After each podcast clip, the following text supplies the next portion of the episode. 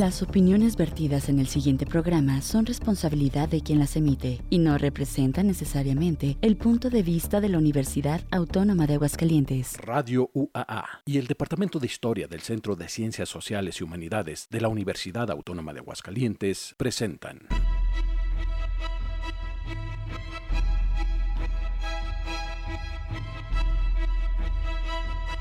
La terca memoria. Historias para contar.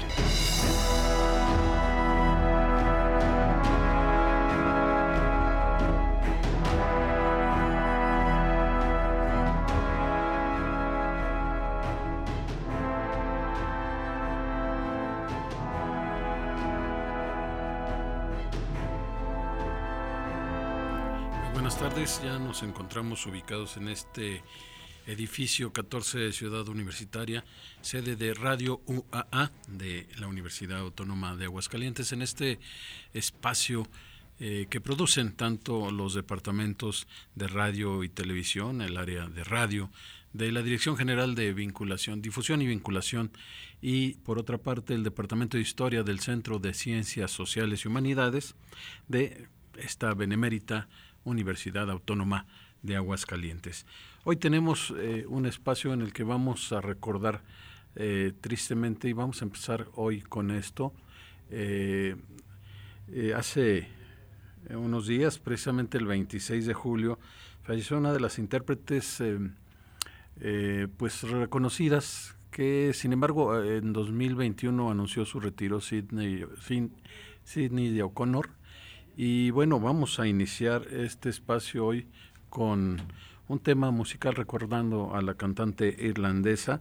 Vamos a escuchar eh, que tal vez tenga que ver con, con el tema del de fallecimiento, el suicidio de su hijo. Vamos a escuchar con Sidney, O'Connor, eh, Nothing Compares to You. Vamos a escucharla.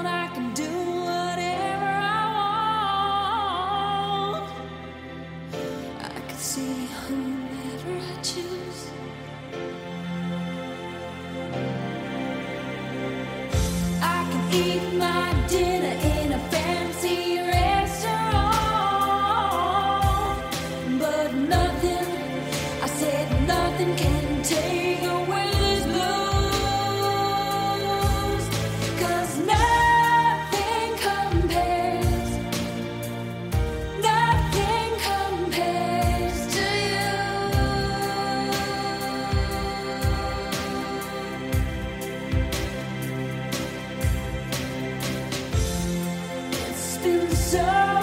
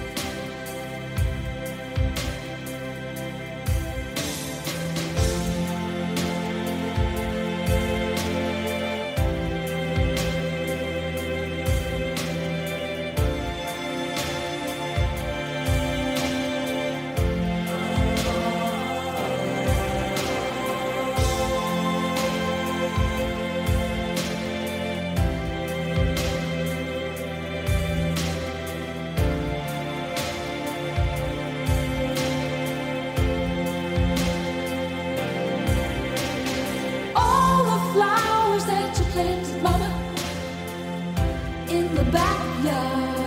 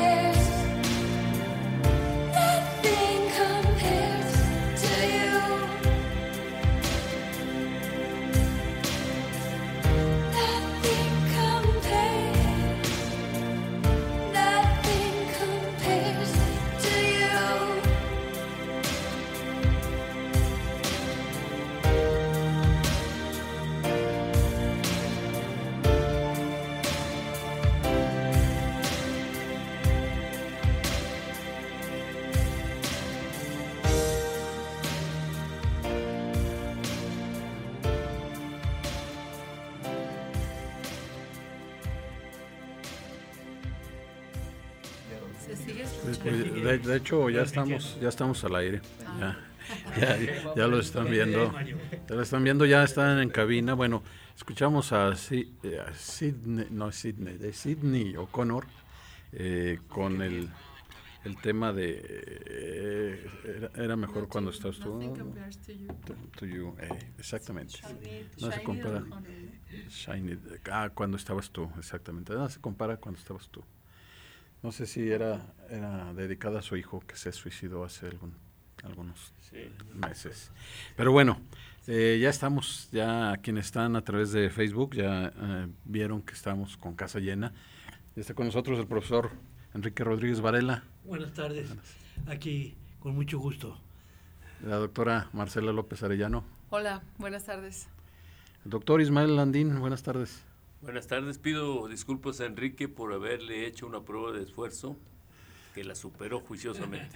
Oiga, ese, es- ese- ese- eso lo, lo deja así como en el aire, van a pensar cosas raras, pero bueno. No, está. Hizo caminar. No. Ah, Caminar perfecto. a una velocidad bueno, qué bueno. calculada con un esfuerzo Qué bueno que lo, que lo aclaran. en un lugar calculado. Y el doctor Andrés Reyes Hola, Rodríguez. buenas tardes a todos, a todas. Y bueno, está con nosotros hoy la colectiva eh, Rescatemos la Pona. Salvemos Salvemos la Pona. Y bueno, este, pues los podemos llamar así, pero me gustaría que se presentaran cada uno de ustedes, empezando por la izquierda. Yo soy René López y soy eh, egresado de aquí de la Universidad Autónoma de Comunicación. Sofía González Ponce, eh, fundamos la colectiva en 2016, eh, Salvemos la Pona.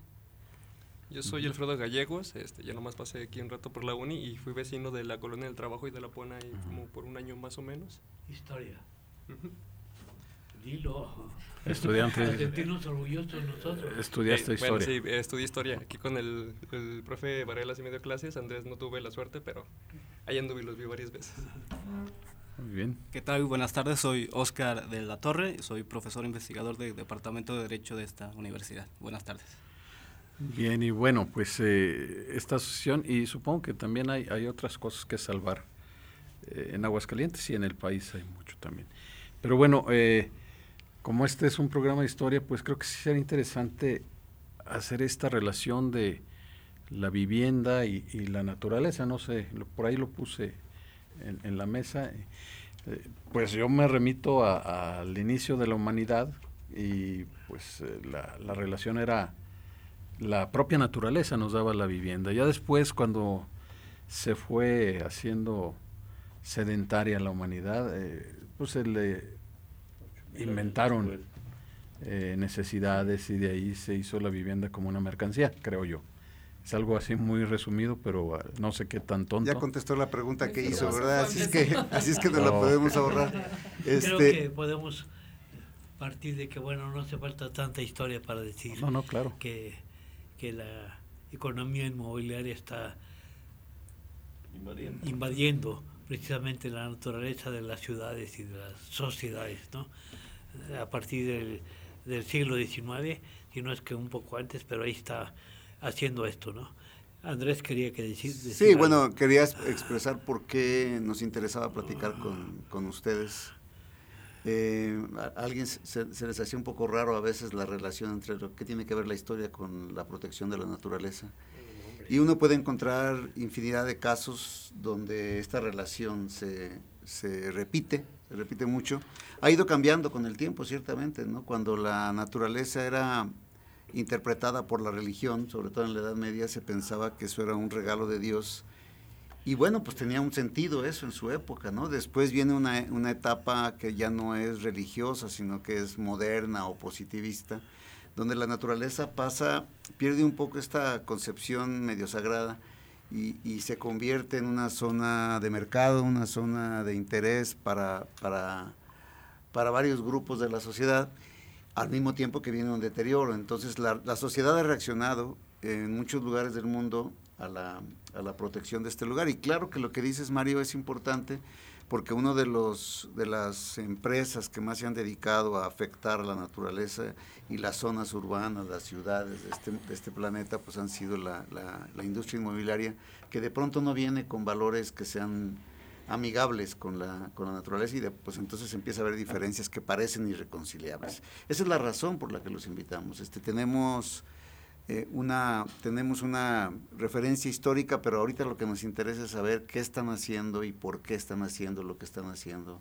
nuestros invitados. Así es que tu comentario es pertinente, nada más que aprovechando que tenemos poco tiempo, nos gustaría más Claro. escucharlos a ellos que a nosotros. Claro, y en ese sentido, pues también nos gustaría que nos hablaran de la historia de este movimiento. Por ahí mencionaron 2016, cuando surge la colectiva. No sé si hay antecedentes o que nos platiquen precisamente. Bueno, eh, yo me he dedicado a la defensa de los derechos humanos, pues casi egresando también de aquí, por cierto, tipo por ahí desde 2010. Este, eh, y pues antes de fundar la PONA, eh, conocí un poco lo que era el litigio estratégico, que también Oscar ahora nos está apoyando con eso.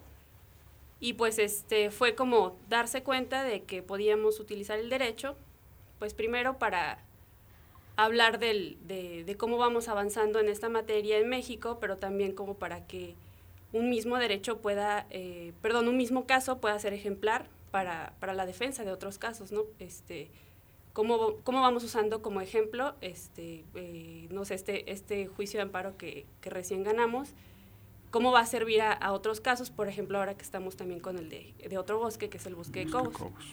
Este, y con este antecedente, pues que me interesó como ver cómo podíamos salvar la pona, ¿no? Desde nuestras distintas áreas de, de expertise. Yo también estudié comunicación, este, y pues tenemos como que un grupo interdisciplinario, ¿no?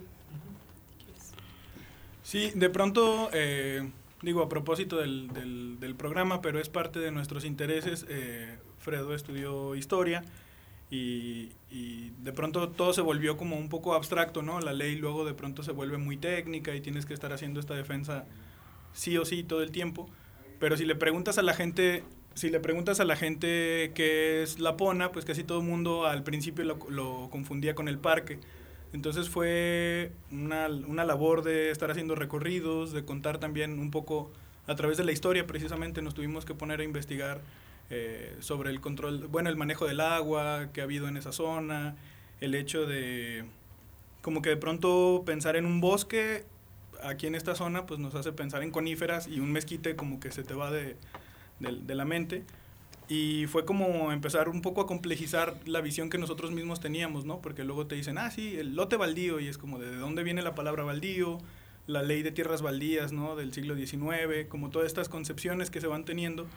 Y, eh, por ejemplo, una de las cosas más interesantes en un inicio, cuando empezamos a caminar la Pona, que ya de por sí, al ser un lote baldío, entre comillas, pues es un lugar peligroso, que no sabes si te van a asaltar. Te pueden asaltar en Madero, ¿no? Te pueden asaltar en la plaza, o sea, en realidad de la, la inseguridad o la seguridad pues es como, digamos, relativa.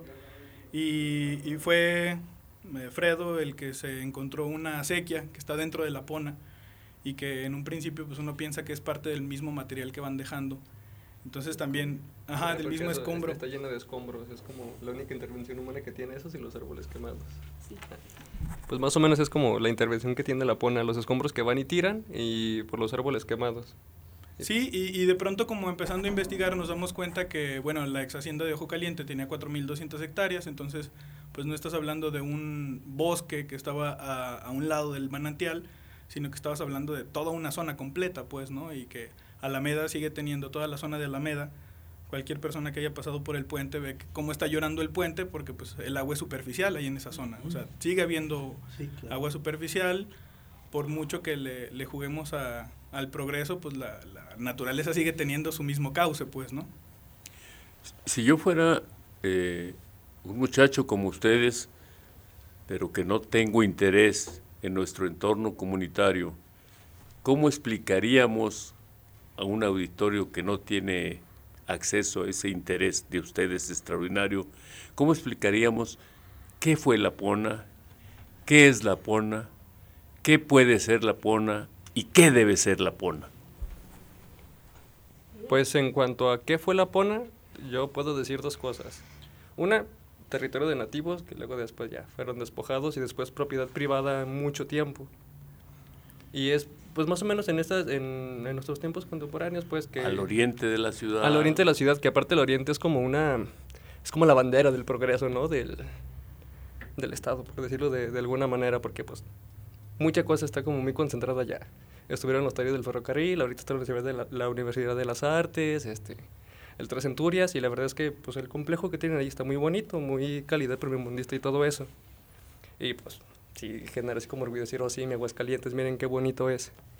Y pues eso, ha sido eso, eh, propiedad privada mucho tiempo, y ahorita está en un momento en el que pues ya es un espacio público, cuando menos el, la zona que ya es este, zona natural protegida y el parque, pues ya es de la gente, más bien como que la gente lo vaya entendiendo como tal, pues que es para la ciudad, no, no para fines privados, pues todos tenemos el, como le dice la Chafulago, como el derecho al- a un medio ambiente, ¿no? Porque es también para salud de todos.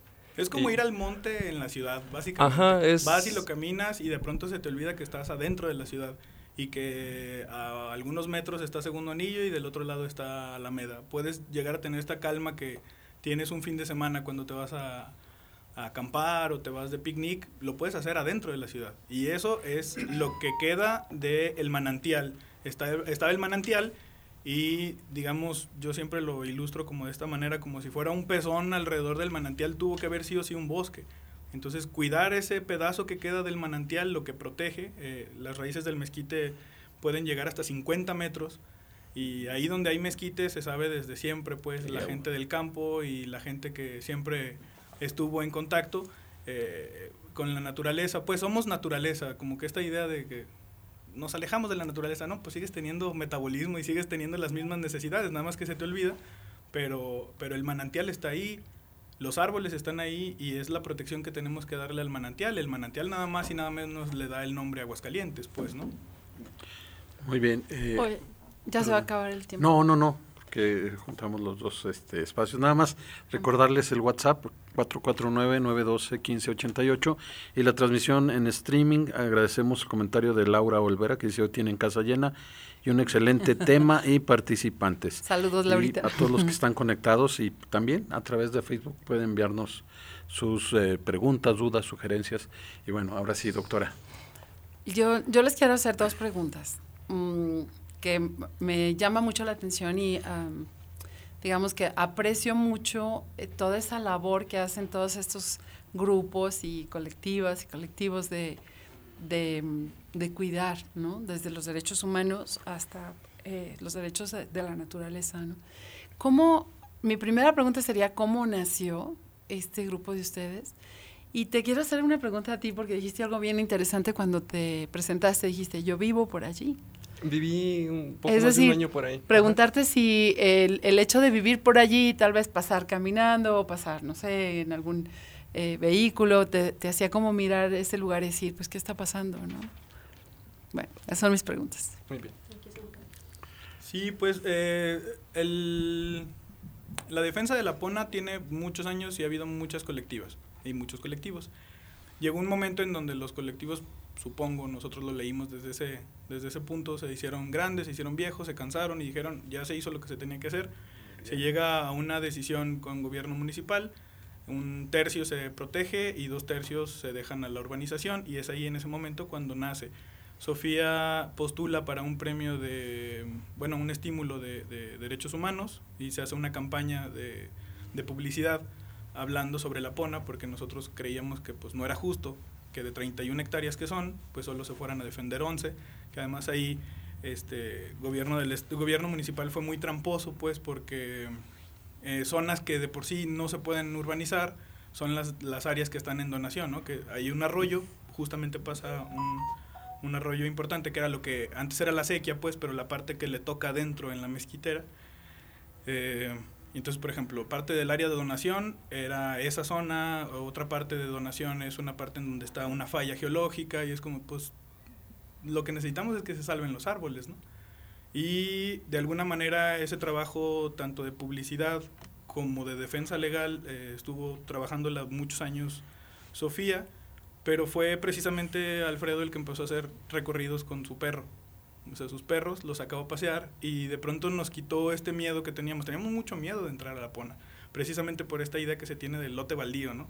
O sea, fue todo un tema el, el, discutir siquiera la palabra baldío, porque viene de baladí, de que no tiene importancia, pues. Y resulta que eran las tierras que no se estaban trabajando las que son tierras baldías. Y ese, ese terreno para nada es baldío. Es un, es un terreno con servicios ambientales muy importantes. Y, y justo creo que la segunda parte, la primera parte fue una parte, pienso yo, no sé, lo podrá decir Sofía, pero digamos un poco más solitaria porque lo hizo ella. El primer amparo lo metió prácticamente ella sola, con algún abogado que medio le ayudó y medio pues no tenía mucho tiempo para terminar de hacer el amparo. Y la segunda parte ya fue como más haciendo estos recorridos, ¿no? Como conocer la pona, porque de pronto si te la platican, pues te da igual. A ver, ¿eso es lo que está enfrente de lo que eran los baños de Ojo Caliente? Ajá, está- Enfrente del hotel, del hotel Sí. Alameda. Sí, es de atrás del Atrás del parque. Atrás Ajá, del parque hay, hay toda una Para que también, en- además de mí, ¿verdad? Sí. algunos de los que nos escuchan. Se puede entrar por bien diferentes partes, por ejemplo, es eh, colinda por todo Alameda, desde ahí más o menos donde están los baños de Ojo Caliente. Es todo este terreno que se ve sobre Alameda hasta llegar a Segundo Anillo. Segundo y de. Segundo Anillo, si te fueras desde la esquina hasta mm, la- el primer fraccionamiento, se vería igual sobre Segundo Anillo. Entonces, toda esa parte es, es la mezquitera La Pona. Hay una parte donde puedes entrar por René Descartes, que es en la Colonia del Trabajo. Y por atrás es Rinconada la Alameda, Nueva la Alameda. Son nombres además muy irónicos porque se llama Bosque de la Alameda y tumbaron un pedazo de la Pona para poner ese fraccionamiento y dices, no es un bosque, es un, es un fraccionamiento, pero estas cosas tramposas de los urbanistas, ¿no? De los... Me- Perdón, me, me hizo recordar a la doctora que está haciendo un- un- una recopilación de memorias de los trabajadores de la universidad. Y ahorita que lo decían, la extensión de, de la PONA. Cuando yo entré a trabajar hace más de 30 años a la universidad, 35 años, mis primeros 5 años fue con el, equipo de mantenimiento, de equipos precisamente, mantenimiento técnico, y hacíamos comidas y nos íbamos por segundo anillo y nos íbamos a una mezquiterita pequeñita que está precisamente en el cruce de Alameda y segundo anillo. Y ahí había acceso. De pronto bardearon, de pronto no dejaban entrar, pero anteriormente, hace más de 30 años, 37 años, 38, había acceso para toda la gente. No sé la situación legal, si pues eh, eh, debió haber sido terrenos de, de los, eh, ¿cómo se llama? Escobedo. Pero pues sabe cómo estarán o cómo estaban en ese momento, porque no había restricción y de pronto se cerró. Pero hace más de 30 años íbamos ahí a hacer carne asada y comer. Recogíamos todo, no nos, embor- no nos emborrachábamos. Bueno, claro que no. Iba con nosotros el ingeniero Roberto Ramírez Ruiz y nos ponía sí en orden tiene. siempre. Pero bueno, este, sí es interesante. Que, que, este, yo no tenía miedo de entrar a la pona. Pero sí, en un momento, en un momento sí te corrían si entrabas a la pona. O sea, había, tenían dos vigilantes, porque pues sí se entiende ¿Pero que... quién? Pero esto es más reciente, te digo, porque ¿Quiénes tenían nosotros... vigilantes? A ver, ¿me dejan Eh, hablar de hace más de 60 años? No, Claro. pues, Porque yo viví mis correrías porque iban a- íbamos a la carrera cuando lo que es hoy el hotel estaba abandonado y había el zacate a un metro. No, pues estábamos Jugábamos a las escondidas, había la sequía donde había lavadores de carros en las horas hábiles y nos metíamos a la mezquitera que la consideramos casi bosque. Y solo el, el cuadrado de la industrial de don Anselmo López era la el único edificio que permanecía en pie. Y para arriba eran llanos y campos de béisbol. Béisbol subrayo. Amante de... No había, no había acceso restringido. Los chiquillos jugábamos a la orilla del arroyo que están señalando, nos metíamos en tiempo de aguas con libertad y prácticamente era nuestro mundo que no era inseguro. O, mejor dicho, la ciudad no era insegura. Pero teníamos, de acuerdo a la recomendación de nuestros padres, no se acerquen al cuartel que estaba pegadito, porque allí puede haber marihuanos, los soldados fuman marihuana. Bueno, yo siempre Marcelino. respeté al ejército, y, pero esas eran las correrías en, ese re- en esa región. Y la nominación, pues es por una distinguidísima señora aguascalentense. Pues bueno, tenemos eh, que hacer una Ay, pausa. hablar Sofía, la Ah, perdón. fundadora. Ibas- ¿Tienes algo? Eh, no, tenemos pues, digo, un minutito. Oh. Eh, no, Bueno, pero luego cuando... Como que Sí, nada más era retomamos. la, la aclaración, ¿no? De que, o sea, en la PONA sí había una campaña de desprestigio, por lo menos desde, yo creo que un poco antes de 2010, tipo 2005 a la fecha, habría que investigar antes, pero que sí había una campaña de, eso es un lote baldío, es para el sacrificio Peligroso. y es peligroso y los mismos vecinos, este, los mismos vecinos dicen, eh, pues es que se van ahí a esconderse los, las personas que hacen robos, ¿no? De aquí.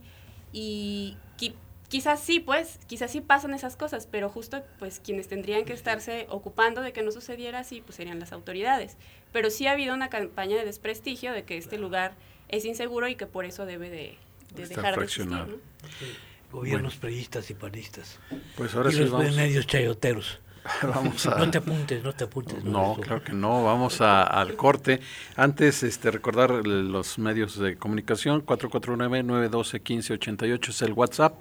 Y también estamos en streaming. Saludos a Luis Arturo Sosa Barrón, que dice saludos a todos los presentes. Excelente tema que evidencia por qué la historia es importante para comprender nuestro presente, como la colectiva lo está haciendo. Enhorabuena.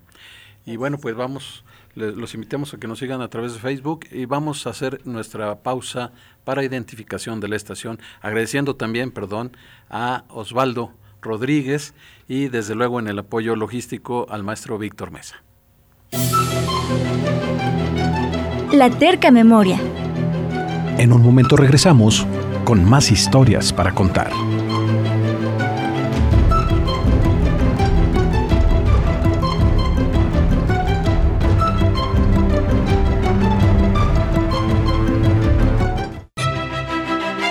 La terca memoria. Regresamos. Tenemos más historias para contar.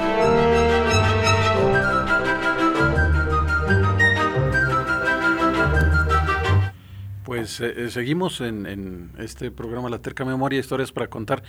Eh, eh, de estas experiencias, bueno, ya, ya más o menos tenemos el panorama de lo que es la PONA, pero yo creo que sí sería bueno que nos dieran, eh, pues eh, eh, además de este recorrido histórico, todos estos detalles de, de lo que se...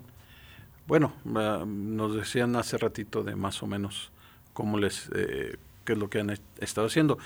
Yo eh, es a lo que voy, a que nos... lo que están haciendo. Ajá, a que vayamos a qué, a qué- cuáles han sido los pasos que se han dado. Yo creo, decían que hacia atrás no tienen ustedes muy claro, pero de 2016 para acá.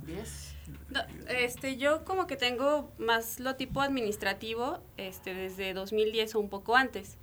Eh, no, más bien 2000, desde el 2000, este, con Luis Armando hubo el cambio de, de uso de suelo. Del el municipio tiene la responsabilidad de los usos de suelo, ¿no? Entonces, con Luis Armando se, cambi- se le quita la, la característica de preservación ecológica, la categoría, perdón, y se le da de habitacional comercial. Entonces, otros gobiernos después intentan como que regresarlo porque la, organiza- la sociedad civil organizada estaba ejerciendo bastante presión, incluso este, pues, con, con Queta Medellín, con varias organizaciones este, que hicieron... or- eh, eh, mm, ay, se me fue el nombre de la organización, pero tiene SOS Mezquitera La Pona, creo. Estaban haciendo bastante presión y este y algunos gobiernos pues trataron como que de remediar este este tema pero antes el, el derecho pues no, no, no nos beneficiaba mucho a la ciudadanía. Entonces incluso se perdió un amparo en ese en ese momento contra los propietarios. Este en 2010 Gabriel Arellano buscó hacerlo ANP todas las 31.4 hectáreas pero se este no se logró la verdad al final ¿Qué no se logró. qué es ANP? Área, Natural, Protegida. Si les pidiéramos a ustedes tres elementos de apoyo, ya sea voluntad política o poblacional, y tres acechanzas del demonio, ¿cuáles mencionarían? Tú sigue platicando. Ay, Bueno, yo pienso que, que lo de voluntad política está bien difícil porque no debería de quedar a que, a que al libre arbitrio, o sea, es su obligación proteger la naturaleza y los derechos de, la, de las personas que estamos ahorita y de las que vienen. Ya es una obligación, o sea, no debería de quedar a voluntad política, la verdad. ¿no? La voluntad política positiva. Sí, la, es, la progresividad del derecho yo creo que es lo que nos beneficia nos beneficia mucho precisamente porque ya no pueden echar para atrás algo que ya tenía una protección.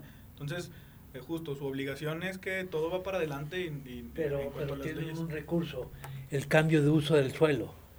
Y creo que mientras no se reglamente y se, se, se oriente y se, se luche porque el cambio de uso del suelo no sea tan, tan miserable como lo están haciendo ahorita las autoridades, porque es bien fácil, ¿no? Ellos ven un interés económico y cambian el uso del suelo y de una zona protegida ya es una zona y ahí le entra, ¿no? ¿Qué es lo que está pasando en el Picacho y en lo que está pasando en muchos lados? ¿no? Algo que, algo que tiene que ver con esto que yo quisiera preguntar es el estatus legal en ese momento, cómo está, o sea, de quién es todo lo que está ahí y, y- y la, la protección que hacen ustedes legal que le llaman amparo. ¿En qué qué estatus se encuentra? Que tiene que ver con lo que dicen. ¿Puedo- puedo empezar? Empiezas tú, sí. Este, eh, nada más quiero decir que justo lo que estamos haciendo como ciudadanía es eh, obligar a las autoridades a que hagan su trabajo. Está muy triste, suena muy triste, pero eh, estamos eh, recordándoles cuáles son sus obligaciones y a través de la vía legal obligándolos a que lo hagan. O sea, ya el tema de la voluntad política yo creo que ya ya ya quedó atrás y también creo que estamos pues llevando una lucha por por demostrar pues que que no están haciendo su trabajo y ya Oscar. Bien, bueno, respecto al estatus de Gapona, Gap- Gapona es propiedad privada, ¿sí? Eh, lo que sucede es que, eh, bueno, eh, hay una parte que es área natural protegida de competencia municipal y eh, el resto, eh, en el último, la última versión del programa de desarrollo urbano de la ciudad de Aguascalientes, eh, se permite su urbanización. ¿sí? Nosotros lo que hacemos con el amparo es oponernos a esa eh, versión del programa de desarrollo urbano en lo concerniente a Gapona, diciendo que no hay ninguna justificación para que una parte sea urbanizada y otra parte no, porque eh, Gapona es una unidad en términos de ecosistema. ¿no? Y por lo tanto toda Gapona presta ser- servicios ambientales, como es la infiltración y la recarga del acuífero, y además es un sumidero de carbono, es decir, eh, capta carbono, que es lo que permite que no se siga calentando más eh, el planeta. ¿no? Ahora con los calores que pasamos, a ver si queda más claro ¿no? lo que está- se está defendiendo aquí. ¿no? Y la cuestión es que sí, eh, ganamos el, el amparo eh, en el juzgado quinto de distrito, eh, por decirlo así en primera instancia, pero las autoridades responsables interpusieron recurso de revisión. Eh, ahora está en el tercer tribunal colegiado, en revisión, no sabemos cuándo va a salir la sentencia, pero además la inmobiliaria propietaria de Gapona o parte de Gapona también eh, interpone un recurso de revisión adhesivo pretendiendo de que se le llame a juicio, ¿no? Eh, pues en calidad de tercera interesada. Nosotros afirmamos que no se debe dar entrada, como lo hizo el juez eh, eh, acertadamente. ¿Quién es el juez? El juez, no recuerdo el nombre, Baltasar, se pidió Baltasar, eh, juez quinto de distrito de Aguascalientes. Y es un rey mago. y eh, decimos que no, no se debe dar intervención porque la planeación, urbano, eh, planeación urbana es una cuestión de interés público y no privado. Un poco lo que señalamos nosotros eh, es que la planeación urbana se está dando en, en beneficio o en función de los intereses inmobiliarios y no en función del interés público. ¿no? Esto es algo muy importante porque a final de cuentas esas decisiones se toman sin participación ciudadana o con simulación de participación ciudadana y a final de cuentas se están eh, otorgando eh, permisos, cambios de usos de suelo en beneficio de estas empresas inmobiliarias y no toman en cuenta los derechos de los ciudadanos de Aguascalientes. Ese es el mecanismo que tienen ahora, ¿no? El cambio de uso del suelo. Cuando está todo protegido, ahora de repente cambian el uso del suelo y ya se puede todo. Pero hay que revisar. ¿Desde cuándo sucede esto, Oscar? Pues de la, desde la ley de baldíos. ¿Mm? Se protege, se, se, se beneficia, ¿sí? la ley capitalista de propiedad de la tierra con la ley de baldíos y ahí empieza la propiedad privada y afecta a todo el mundo, indígenas, pobres, campesinos, etcétera. Y de ahí viene de allá para acá hasta hasta, hasta, hasta ahorita, sí, hasta ahorita, sí. Y los municipios no hacen nada, que es la primera autoridad eh, interventora en este caso, porque esta es la que otorga los, los cambios de uso del suelo, ¿no? Y es, es, es vergonzoso lo que está pasando. Sí, es uso, lo que está pasando. ese uso del derecho precisamente en beneficio de, de ciertos Del sectores capital. muy poderosos. Sí, es el capital, capital. es- esto es lo que hay una categoría de análisis que es acumulación por despojo, ¿no? Sí. que viene desde eh, la acumulación primitiva de Marx, pasando por Rosa Luxemburgo y demás teóricos, que realmente debemos ver la pona como un bien común. En realidad es un bien común sí. ¿eh? que pertenece a todos los aguascalentenses y estos cambios de uso de suelo, así como refiere las leyes de baldío de colonización de la época porfirista y el siglo XIX, pues es utilizar el derecho positivo para despojar a la gente de bienes naturales, ¿no? A final de cuentas. Y ya se hizo a principios del siglo XX con, con la, el ojo caliente. Se, se des- desapareció la hacienda y se convirtió en una zona de vivienda para surtir las necesidades de, de trabajo de los trabajadores que trabajaban en, en los talleres del ferrocarril y todo eso, ¿no? Entonces desaparece una hacienda para convertirse en una zona habitacional, pero manejada desde el punto de vista capitalista. Una pregunta, ¿el, el hecho de que exista un amparo le impide a, la- a los propietarios privados intervenir en nada en este momento? Eh, sí, ahí se nos olvidó mencionar, tenemos eh, suspensión, este, suspensión definitiva. Esto implica que durante lo que dure el juicio eh, no pueden eh, urbanizar eh, esa parte. De hecho, aquí hay una cuestión interesante porque justo presentamos esta semana un incidente de incumplimiento de la suspensión, ¿no? Bueno, es cierto, el efecto de la suspensión es que se deja de aplicar el programa de desarrollo urbano eh, en lo concerniente a En la ese PONA únicamente, ¿no? Sin embargo, decimos que también el efecto de la suspensión es que toda la PONA debe ser preservada y, y- y protegida, ¿no? En los mismos términos, tanto la- el área natural protegida como aquella que se pretendía urbanizar, ¿no? El problema aquí es que la autoridad municipal eh, no cumple con el plan de manejo del área natural protegida de la PONA. Es decir, ni siquiera área protegida, que es de su competencia, está siendo protegida en la realidad. Solo es un documento que no tiene... Validez. ¿Aplicación?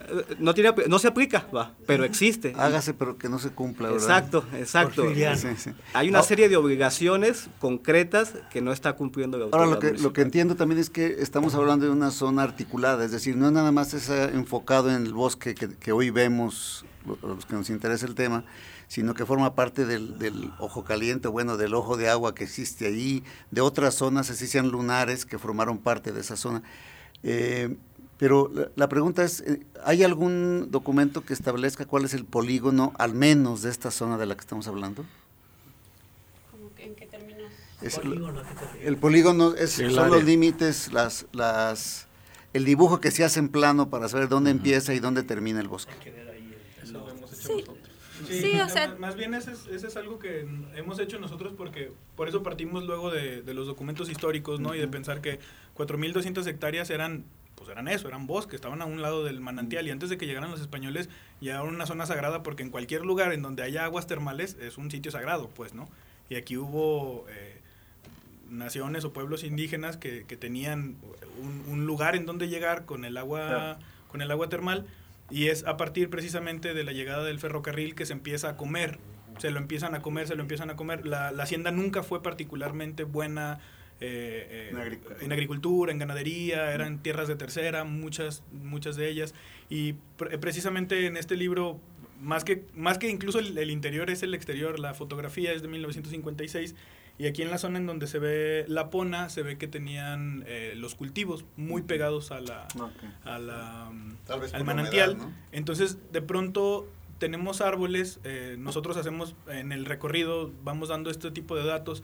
En 1772 todavía no se tenía un mapa de qué era la Nueva Galicia, apenas se mandó y hay un tipo que es Anastasio Ponce que hace el, el- el plano general de la Nueva Galicia, do- donde se hacen los cruces en tiempo de secas y en tiempo de lluvias, y ya había un árbol que el año pasado eh, lo mataron, pues, ¿no? O sea, había un árbol en 1772 que ya estaba vivo, en 1772, y el año pasado lo mataron, en el área natural protegida, o sea, en el polígono que es dentro de la...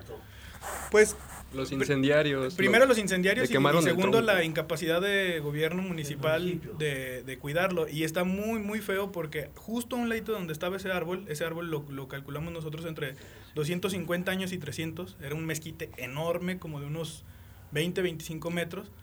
Este, ¿Perdón? Sí, sí, El claro. tronco. El, sí, el, el tronco, por ahí tengo fotografías, ahorita se los muestro, pero a un ladito están unos baños adentro de, de- del parque y todo el tiempo tiene una, una fuga de agua, ¿no? Entonces está tirándose el agua y acá quemándose el árbol. Pero es muy particular porque cuando se quema el pastizal, pues se quema todo. Y este no estaba quemado, estaba quemado así. El año pasado, Así. El en, año pasado. en los tiempos de secas. toda- Terminamos... o sea, ya, ya le toca León Montañés, Sí, Sí. sí. ese payaso bufón que está ahí. Pues el- lo que nosotros hemos, hemos eh, eh, identificado, sobre todo cuando hacemos el seguimiento de medios, salimos nosotros a hacer una rueda de prensa y de inmediato gobierno municipal sale a decir, estamos ayudando y estamos dándoles, por ejemplo, hicieron una transmisión en vivo desde La Pona, poco después de que nosotros dijimos que se habían, se habían matado este árbol. Es un árbol patrimonial de 250, 300 años. Por Y de más- pronto lo, lo tiran y, y en vez de hacerse responsables de esa parte, hacen un evento en donde regalan motos para los, eh, los Guardabosques. guardabosques y bicicletas. Y no necesitas motos en la pona, necesitas estarlo caminando. Luego los guardabosques, con buena voluntad, pues nosotros nos hemos acercado con ellos, pero están de 8 a 8, como si los incendios fueran de 8 a 8. Eh, De, horario de de 8 a 4. O cuatro, de lunes a viernes. Y dices, oye, entonces si alguien quema el sábado, pues nadie viene, ¿no? O luego le hablas a los bomberos y están eh, rebasados por muchos lados y también ellos, pues, se esperan Están a a que... un lado los bomberos. Ajá, los bomberos de la están a un lado, pero pues igual. exactamente. Entonces, eh, ese tipo de, de- de pequeñas cosas que, que no terminamos de, de ver, digo, en, en todo caso, la Pona, el polígono era pues todo, ¿no? Pues, 4.200 hectáreas y hasta hace 30, 35 años tal vez era el doble, 66 hectáreas, porque no estaba Santanita, precisamente ahí en Santanita estaba eh, unos carriles, nosotros hemos investigado y estaban los carriles del, del ejército, de la 14 zona militar, me parece que era la sección 52 de, de caballería, una cosa así. 45 Cuarenta y- batallón de infantería. Este, Después el décimo regimiento de caballería. Y abonando un poquito. Sí, y, y hay mucha gente, por ejemplo, que nos dice que incluso ahí en la zona de donde está la Pona hacían eh, prácticas de tiro de la 14 zona militar, o los mismos vecinos de por ahí este, pues nos cuentan, vecinos de treinta y tantos, cuarenta y tantos años, aprendieron a fumar en, en unas pequeñas cavernas que se hacían adentro de la Pona, o sea, como unas cuevitas que con las mismas fallas geológicas pues desaparecieron, ¿no? Mm, Por ejemplo, también tenemos que en 1989 más o menos se intentó hacer, eh, el Teatro Aguascalientes iba a estar ahí, en La Pona, y pues cuando empezaron a hacer los, las, la- las obras se dieron cuenta que el terreno no da. Entonces el terreno no da para, pues ni para el Teatro Aguascalientes ni para ninguna Ni construcción. para casas. Ni para porque casas. se les va a hundir en Ajá. cualquier momento. Porque son bancos de, de arena, o sea, es- está y hay, literalmente y a un hay lado humedad abajo. Ibas, ibas a decir algo. Sí, como Pero- abonando un poquito también a lo que mi compañero está diciendo, el pensar también la pona como lo que queda del paisaje nativo eh, adentro de la ciudad. O sea, ya adentro de la ciudad no hay nada más. Y aparte, pues eso, la intervención que tienes de los escombros y de la quema que hacen, pero de ahí en más no hay camino como pavimentado para que la gente lo camine, está tal cual es. Algunos que otros eucaliptos, uno que otra planta que no es originalmente de ahí, ya un poco de intervención, pero, Pero todavía, todavía no hay palmeras ahí, ¿verdad? No. es lo bueno. Muy bien No conservado. llegó Luis Armando todavía.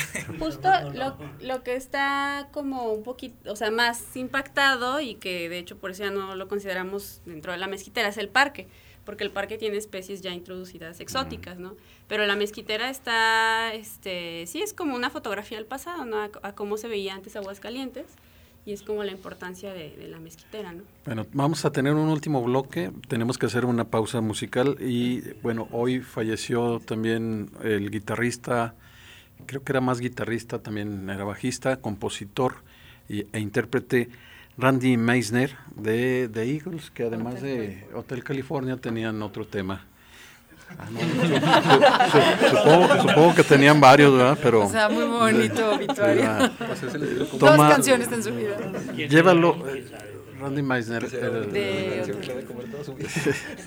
es- llévalo, llévalo al límite. Take it eh, to the limit. Vamos a escucharlo y regresamos.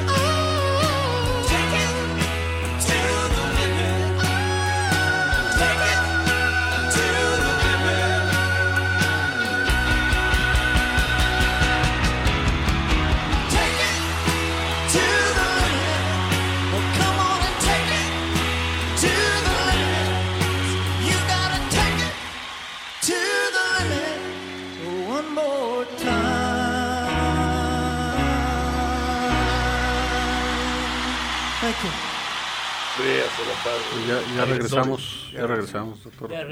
Sí, sí, sí se escuchó lo que dijo, entonces vaya preparando su amparo, doctor, porque, porque está muy complicado eso. No, bueno, eh, eh, pues ya estamos en unos eh, cinco minutos para concluir. Y bueno, pues yo creo que tendríamos que hacer más programas como este para poder eh, abarcar todo. Ahorita simplemente en el corte se hablaba de Bosque de Cobos, del Cerro del Muerto, que también están ahí hab- habiendo algunas situaciones. Y yo creo que hay que mucho más. Sierra Fría. Hay, eh, bueno, Sierra Fría también. eh, y, y ¿por qué? ¿Por qué esta? Creo en algún momento, y no me parece tampoco una buena, muy buena idea, pero se hablaba de, de hacer, eh, llegar a un acuerdo con las otras eh, instancias que había de protección anterior, eh, fraccionamientos sustentables y que fueran compatibles con... A mí me parece que no puede ser eso, pero hablaban de, de que hubiera compatibilidad con el bosque, pero... De hecho, es lo que se propuso supuestamente en La Pona. Ajá, sí, este, sí, sí, Como exacto. zona residencial y que van Sí. a respetar los arbolitos. Ajá. Pero pues eh, este nos dice la bióloga, pues si tú vas a meter casas ahí, las, las personas que habitan ahí van a meter este eh, venenos para ahuyentar a las vas a desplazar a la fauna, vas a obviamente vas a talar árboles. Estás cambiando el uso del suelo. Sí, estás cambiándolo. De hecho, el municipio ahí se, este, se brincó a la, a la Semarnat, a la instancia federal que protegía la Pona. Este, omitieron un gran trámite, que era el cambio de uso de suelo forestal federal a, a- a ya habitacional. Se saltaron ese pequeño trámite, ¿verdad? Entonces, Sí, aparte de la codicia es, es el analfabetismo que tiene. Eso sí.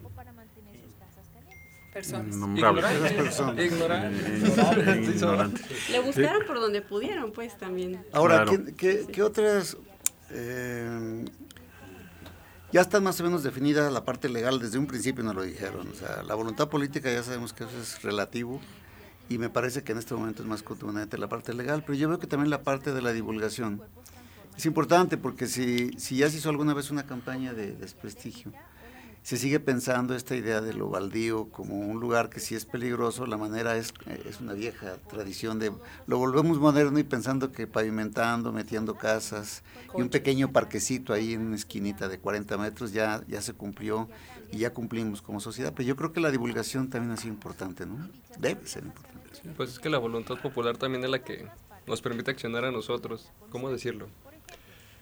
Si a las personas no les significara nada la pona, pues tampoco tendría mucho caso que estemos haciendo lo que estemos haciendo, porque cuatro, cinco, seis monos allá alegando, pues qué, pero eh, también respondiendo un poquito a la pregunta que me hacían al principio, este, para mí, yo medio crecí cruzando lomas y cruzando el cerro, entonces pues no me da empacho en darme una vuelta por ahí, tener mis chuchos y dije, para descargarles un ratito la energía, me voy a dar una vuelta. René en algún momento me visitó y fue como de, vamos a caminar. Dan- caminando por ahí me doy cuenta que todos los vecinos pasan en la mañana y en la tarde a correr, a pasear a los chuchos, a darse una vueltita para despejarse en la mañana o en la tarde de sus labores.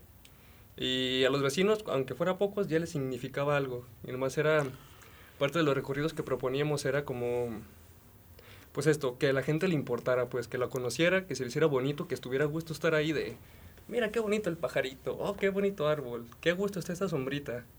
Que les fuera algo significativo para ellos, pues, porque pues de nada sirve que sea lo- el, este, un bosque que está en medio de la ciudad si a la gente no le importa, pues. O luego también un poco la, la- sembrar la esperanza alrededor de las de los vecinos, ¿no? Porque muchas veces como de, pues sí, quisiera que no lo tumben, pero ¿qué hago? Entonces ya de pronto empezar a hacer, hemos hecho dos festivales, esperamos este año hacer el siguiente y hemos hecho recorridos. Este año se estuvieron parando, pero los hacíamos casi siempre los viernes. Les invitamos, nos podemos organizar para, para darles un recorrido por, por la Pona para que vean especialmente en esta época que está eh, pues verde, recién Ujú, crecido. ujú. Es impresionante, de verdad, parece otro sitio y, y- y incluso el ruido que hay alrededor eh, se, se va perdiendo. Entonces, digamos, como estas personas interesadas en lo legal o en lo técnico y estas personas que lo viven todos los días y que disfrutan la pona y poder hacer el, el esfuerzo conjunto, ¿no? De decir, no porque gobierno municipal, gobierno del estado sean completamente indolentes eh, de este espacio, nosotros vamos a permitir que hagan y deshagan, ¿no?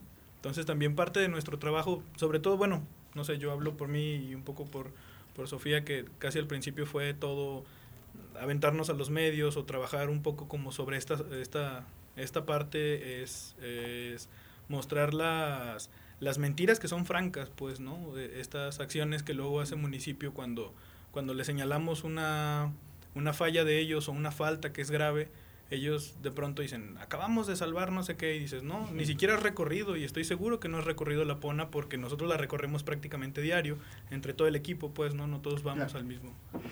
Muy bien, tenemos que irnos, y, pero me parece súper importante que nos dejen los medios de contacto, cómo pueden acercarse la gente, cómo podemos acercarnos a través de qué teléfonos, de, de esto que acabas de decir, de los festivales, cómo los contacta la gente que quiera apoyar esto. Principalmente redes sociales, Facebook, Salvemos la Pona, e Instagram. Eh, cualquier cosa, mi, les dejo mi teléfono, 449-301-5493. Eh, WhatsApp, llamada, lo que... eh, Otra vez lo puedes, es 449-301-5493. Sofía. Sofía González Ponce. Muy bien, pues tenemos que irnos. Queda el compromiso de, de hacer eh, eh, un programa más adelante. Eh, yo creo que una parte fundamental es que ese terreno pues está todavía muy cerca del centro, entonces por ahí habían propuesto que se mandara, eh, se, intercambiaran los terrenos, se hiciera el fraccionamiento en otro lado y no les gustó, ¿verdad? Pero pues en fin, nos escuchamos, muchas gracias a todos, hoy no nos vamos a despedir cada uno, gracias y Gracias. pues gracias prontamente esperamos que estén acá. labor. Gracias. Gracias. Gracias. Gracias. Osvaldo, gracias Víctor Mesa. Nos escuchamos la próxima semana.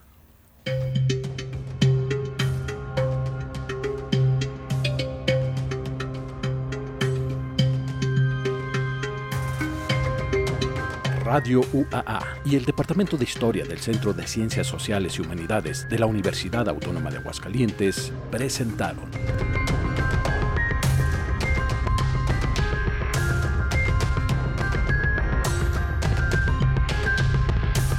La Terca Memoria. Historias para contar.